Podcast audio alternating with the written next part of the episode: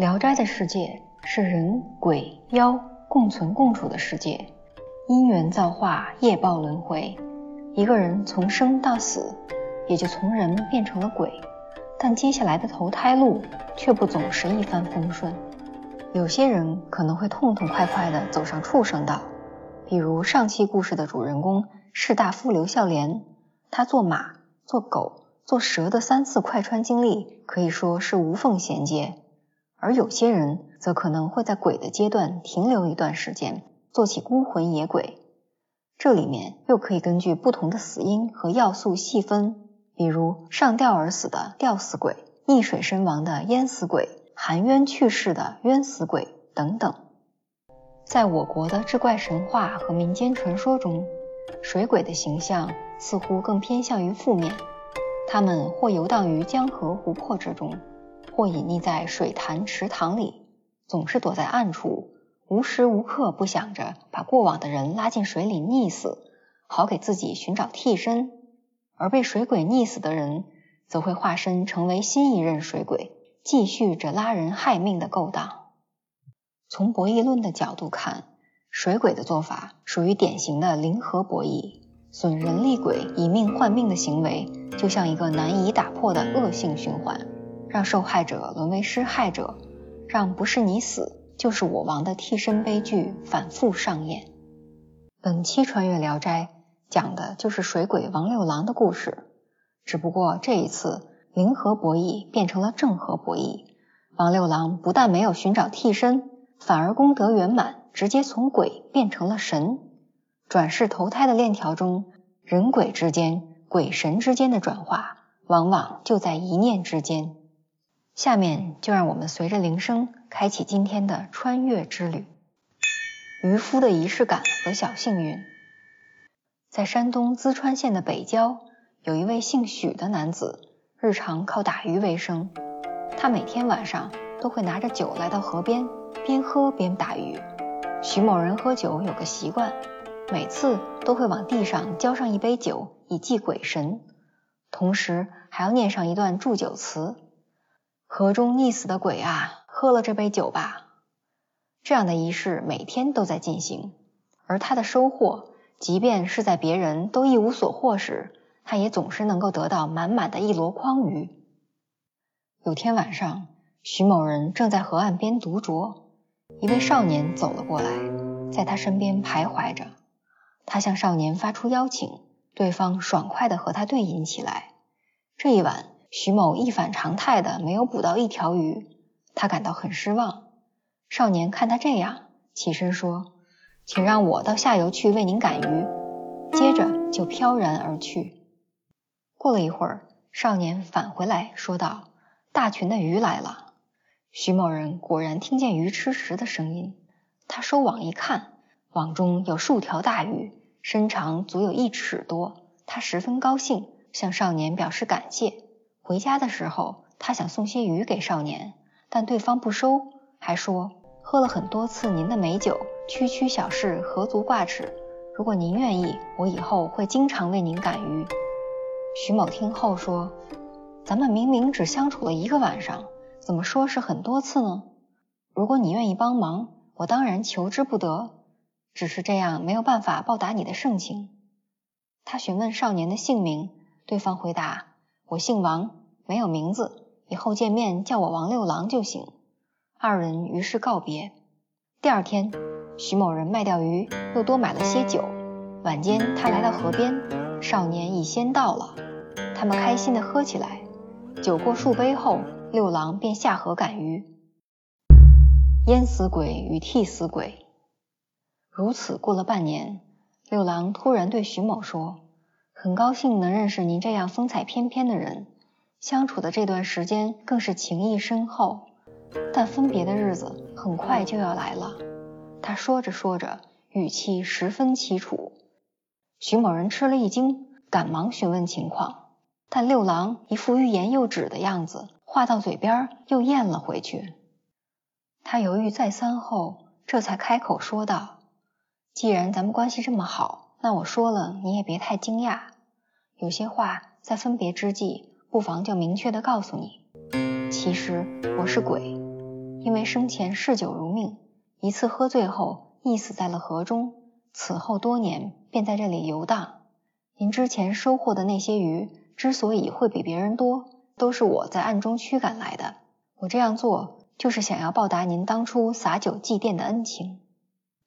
六郎继续说：“明天就是我夜报期满的日子，到时候会有人代替我溺死在这河中，如此我便可以转世脱生，重返人间。但眼下咱们相聚的时间就只剩下今天一晚，所以我才会离别感伤。”徐某人刚听到这些，十分惊恐，他没想到。自己亲密相处、情同手足的好兄弟，竟然不是个人。但一想起相识的这段时光，害怕的感觉也就荡然无存了。他转而有些感叹唏嘘，倒上酒说：“六郎，喝了这杯酒就不要难过了。夜报期满，脱离灾祸，这明明是值得庆祝的喜事，为什么要悲伤呢？”二人于是畅饮起来。徐某问起代替的事，六郎告诉他，明天正午时分，兄长您到河畔来看，会有一位渡河溺水的女子。他们一直喝到鸡鸣破晓，方才洒泪告别。一念之间，鬼神之变。第二天，徐某人来到河边暗中观察，想知道事情是不是会像六郎所说的那样。果然，有位抱着婴儿的妇人。走到河边就落水了。只见妇人落水后，婴儿被抛到了岸上，抬手蹬脚的大声啼哭起来。而这女子在水中屡次浮浮沉沉，忽然间扒住岸边就爬了上来。她浑身湿淋淋的坐在地上，休息片刻后就抱着孩子离开了。女子落水时，徐某人不忍心，本想冲过去救她，但转念又想到。对方是来代替六郎的，所以没有出手相救。等看见女子自己从水里爬上来的时候，便怀疑六郎的话没有应验。当晚，他又像往常一样来到老地方喝酒打鱼。王六郎再次出现，开口说道：“今晚咱们又相聚在一起，分别的事儿就先不提了。”徐某问起替死鬼的情况，这才知道落水女子上岸的隐情。六郎告诉他，这女子本来是代替我的，但我可怜她怀里抱着孩子，如果代替我一个，就会一尸两命，所以放弃了。再等下一次机会，就不知道什么时候了。或许这是你我二人兄弟的缘分未尽。徐某感叹道：“你这样仁慈的心肠，足可以打动苍天。”于是他们又像过去一样见面喝酒。聊天捕鱼，又过了几天，六郎再次告别。徐某以为这是出现了新的替死鬼，六郎告诉他，并不是。此前的恻隐之心果然感动了上天。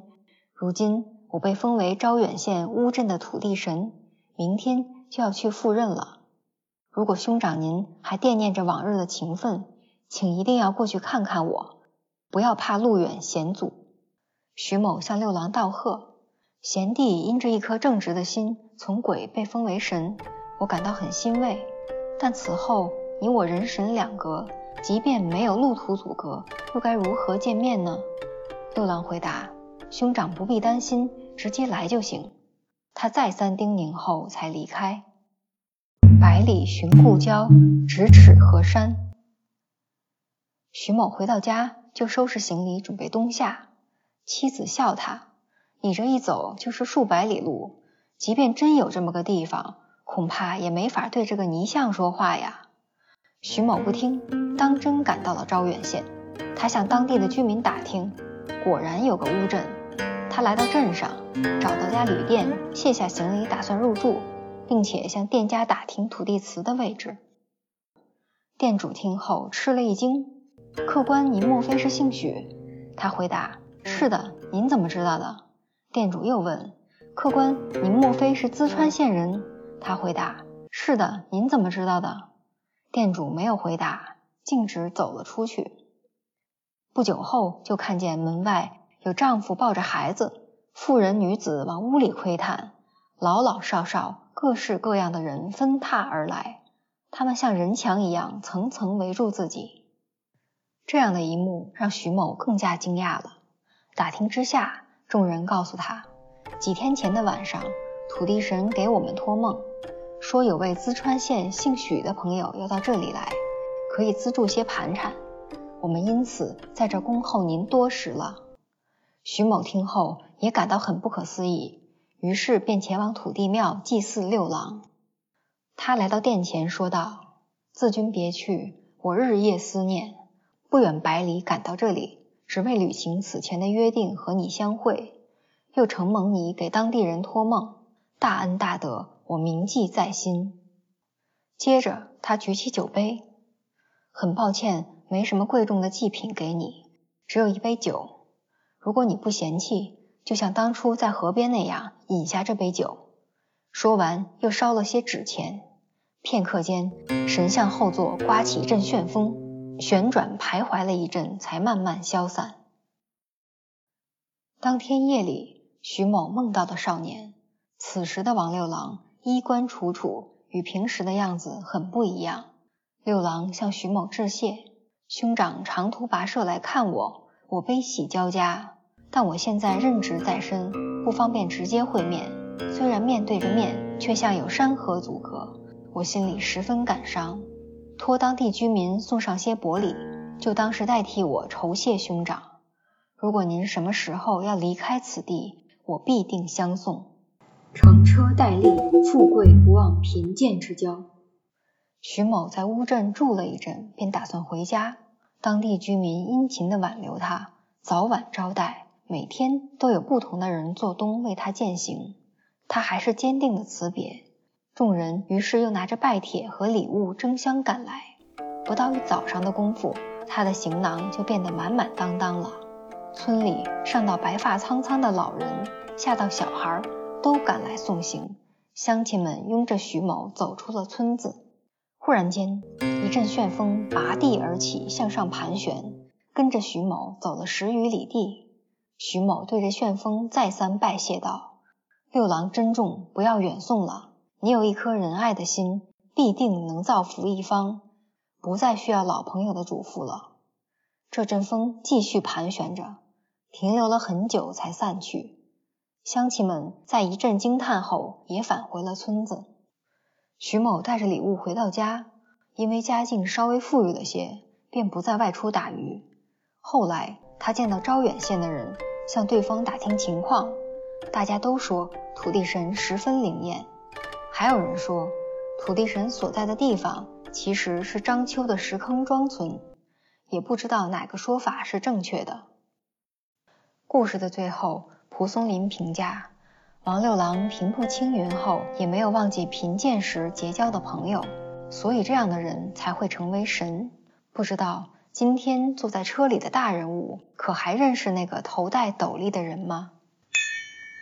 王六郎中，穿越后记。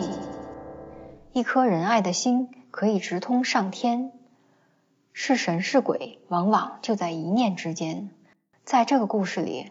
我们跟随徐某人，见证了六郎从水鬼到土地神的蜕变。说起水鬼的传说，类似的情节在外国神话里也有体现，比如日本《百鬼夜行》中的水怪河童。只不过河童的外貌看起来是小孩模样，他个子小小，却力大无比，通体绿色，头顶上就像顶了个盘子。有种说法是。河童起源于中国，又叫水虎、河伯、冰夷。《山海经》中的冰夷也叫河伯，是一种居住在百里深渊中的水神，长着人脸，驾着两条龙。郦道元在《水经注》中所记载的水虎，则是一种出没在当今湖北省地界，外形像三四岁小孩，浑身长满坚硬鳞片的妖怪。而东晋史学家甘宝。在《搜神记》中讲述的河伯，却是由一位名叫冯夷的宋朝人渡河溺水身亡后化作的。据说河伯溺水的日子，也就是八月上旬的庚日，在这一天，人们不可以开船远行，否则便会遭遇不测。本期穿越聊斋到此结束，让我们下期再见。